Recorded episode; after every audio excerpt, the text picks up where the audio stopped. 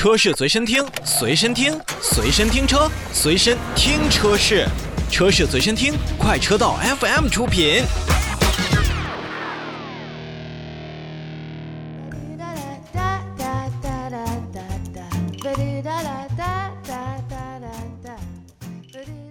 继续看召回来看梅赛德斯奔驰。日前，梅赛德斯奔驰中国汽车销售有限公司也是向国家市场监督管理总局备案了召回计划，决定从即日起召回以下车辆。来看，分为几个部分。那第一个部分呢，是召回生产日期为二零一八年四月四日至二零一九年十月十八日期间生产的部分的进口 E 级 AMG GT 车辆，共计三十一台。这三十一台的车辆呢，是由于生产的偏差。启动机的供电线速可能没有按照规范来进行安装，它会造成启动机的供电线速可能会与启动机的壳体接触。那么线速的绝缘层因为长时间的磨损呢，就会导致线速发生短路。不能排除车辆因为限速短路，从而无法启动，或者说是起火的风险，存在安全隐患。所以说，这三十一辆的车型呢，梅赛德斯奔驰呢将会通过授权经销商为这些车型进行免费检查启动机的限速。如果说是没有太大问题的话，是规范安装，并且去更换受损的限速，以消除此部分的风险。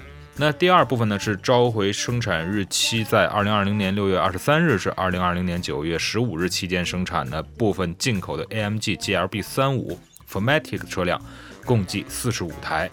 在这四十五台当中呢，同样也是生产的偏差，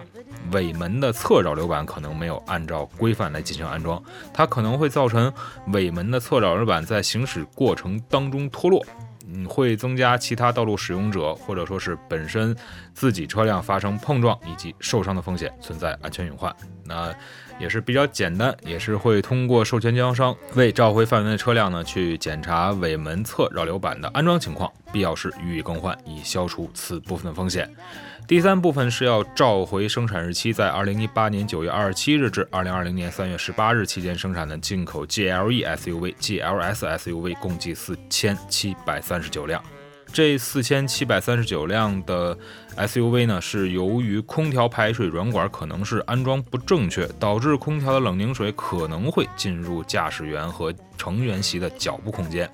它会腐蚀或者导致安装在该区域的电器部件进行短路。可能会造成不同的这样的结果，比如说自动的紧急呼叫功能可能无法使用，车辆呢也可能无法正常的解锁或者启动，而发动机不行回家模式有可能在行驶当中被激活，也是存在一定的安全隐患。所以说，梅赛德斯奔驰呢也是会通过授权经销商为召回范围内的车辆呢去检查空调排水软管是否安装到位，并且呢根据需要重新进行正确的安装。当然，如果有因此问题而造成其他零件损坏了的，则必要时进行一个其他零件的更换，以消除上部分的风险。好了，那我们再稍微休息一下，一会儿呢跟大家来说另外一个品牌的召回信息。